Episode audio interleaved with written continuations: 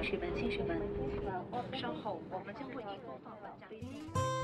普及航空知识，讲述航空故事，畅游航空历史，吐槽航空趣闻。哎，我这句怎么不押韵欢迎啊？收听东半球最专业的航空科普网络电台航空大话，航空大《航话，空大话航》。空大话。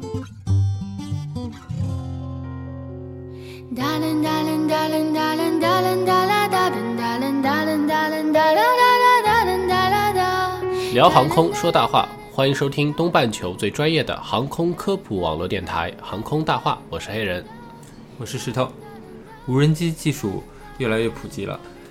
那也让各行各业呢都从中有所受益。那么不过呢，因为法律的不完善和大家使用无人机的不规范，也带来了很多的麻烦。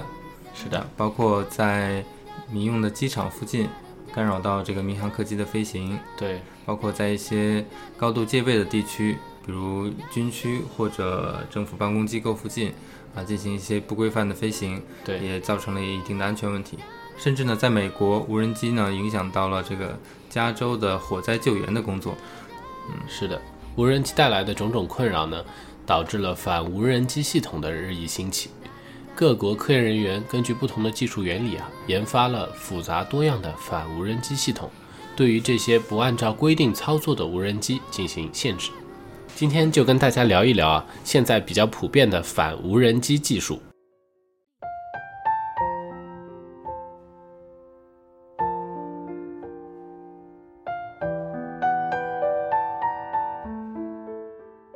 首先给大家介绍一种叫做听觉技术，它是由美国华盛顿的一家无人机防护公司推出的。这家公司呢，利用听觉技术研发了一种防护罩，该防护罩内置了信号处理器、呃相关的分析软件、无人机声音特性的数据库等等，嗯可以通过监听周围的环境和声音，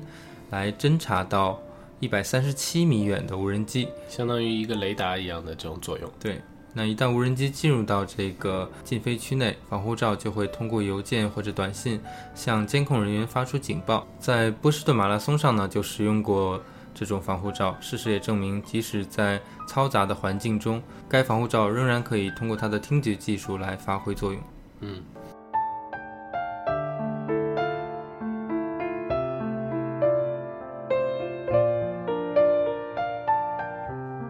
如果说听觉技术是基于一种雷达的侦测的手段的话，那第二种技术叫做电磁技术，它就是一种信号干扰的手段了。那俄罗斯的一家防务公司研发了一种超高频微波炮，能够摧毁十公里之外的无人机，而且能够进行三百六十度的发射。这种巨型的微波炮配有高功率相对论型发生器、镜像天线、监控系统以及安装在地对空导弹系统底盘的传输系统，是不是听上去很高大上？嗯，啊，它在有利的地理位置中啊，能够进行三百六十度的维护周边安全。这种反无人机的微波炮可以摧毁无人机的无线电电子设备，令其无法定位，也能够破坏无人机精密制导的系统。另外一种呢是声波技术，它是利用了共振的原理啊。拿玻璃杯举例来说，如果外界的声音频率和玻璃杯的自然的振动频率一致，玻璃杯就会产生共振而破碎。就是受到这种现象的启发，来自韩国的研究人员分析了共振对无人机陀螺仪的影响。作为无人机的重要装置，陀螺仪可以提供机身的倾斜、方向和旋转等信息，让飞机做出调整以保持机身的平衡。那当外界的声波频率和无人机的固有频率一致时，陀螺仪就会发生共振，从而输出一个错误的信息，影响到无人机的飞行。在测试中，研究人员给无人机接上了一个小型的商用的扬声器，然后利用笔记本电脑呢来操控这个扬声器。当扬声器发出了与陀螺仪匹配的声音频率时，一架正常起飞的无人机会突然的坠落。嗯，陀螺仪的震动直接影响到旋翼的速度，无人机要想进行防御，其陀螺仪必须配有相应的防护装置来阻止声波的干扰。也就是说，通过升级以后，有可能这个无人机可以抵御这个声波的干扰，对也就是反反无人机系统。对，那接下来介绍的一种技术啊，它可能就是对无人机进行真实的打击了，嗯，是激光技术。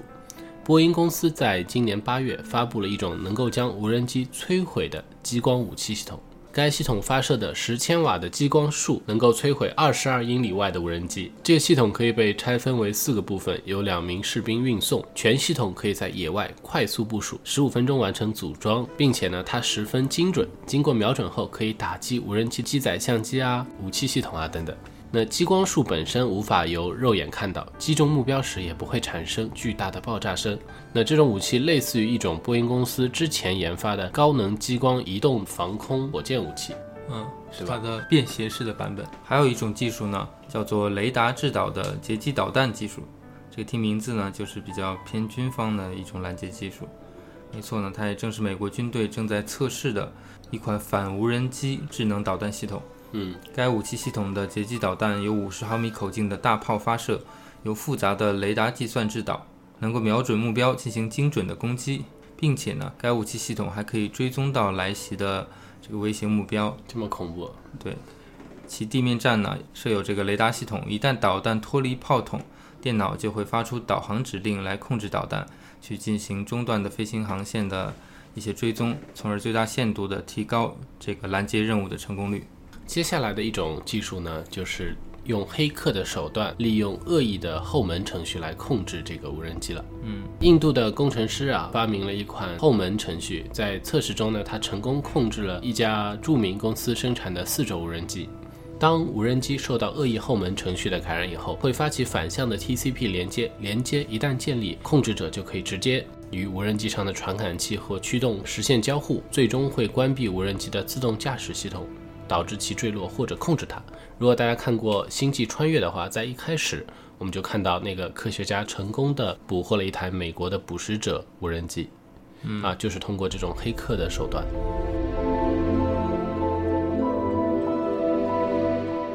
前面给大家介绍了几种目前常见的反无人机技术，那同时呢，反无人机设备的安全漏洞也同样很重要，以免被心怀不轨的人呢利用这些漏洞来劫持反无人机软件，也就是反反无人机。魔高一尺，道高一丈，是吗？对，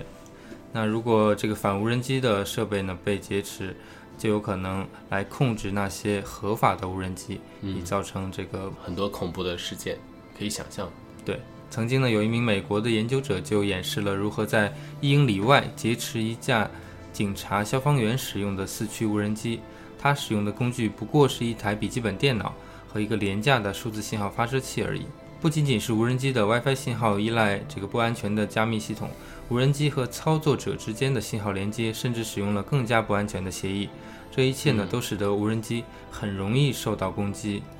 这种漏洞啊，也在一系列的高端无人机中仍然是存在的。嗯，那现在呢，反无人机方面的法律啊还在制定过程中，没有规定顾客应该购买、建造、使用怎样的工具来驱赶那些侵入私人领地的无人飞机。啊，我们也看到美国有通过步枪在房顶上用步枪射击的方式 来反无人机。对，来驱赶和损坏那些侵犯了他自己领空的无人机的行为。但一般这种报道后面都会跟一句：“至于它是否合法，好像还要再呃值得商榷。”对这样的评论。好的，那本期节目呢，我们也给大家介绍了反无人机的概念和几种常见的反无人机技术，希望大家呢也能从中得到一些启发。启发，对。那本期节目到这里就结束了，我是黑人，我是石头，我们下期再见，拜拜，拜拜。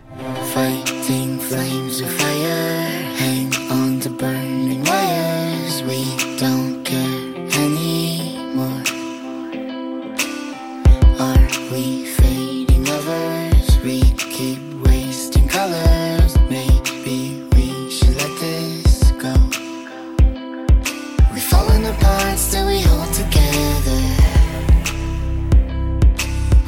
the answer we chase forever.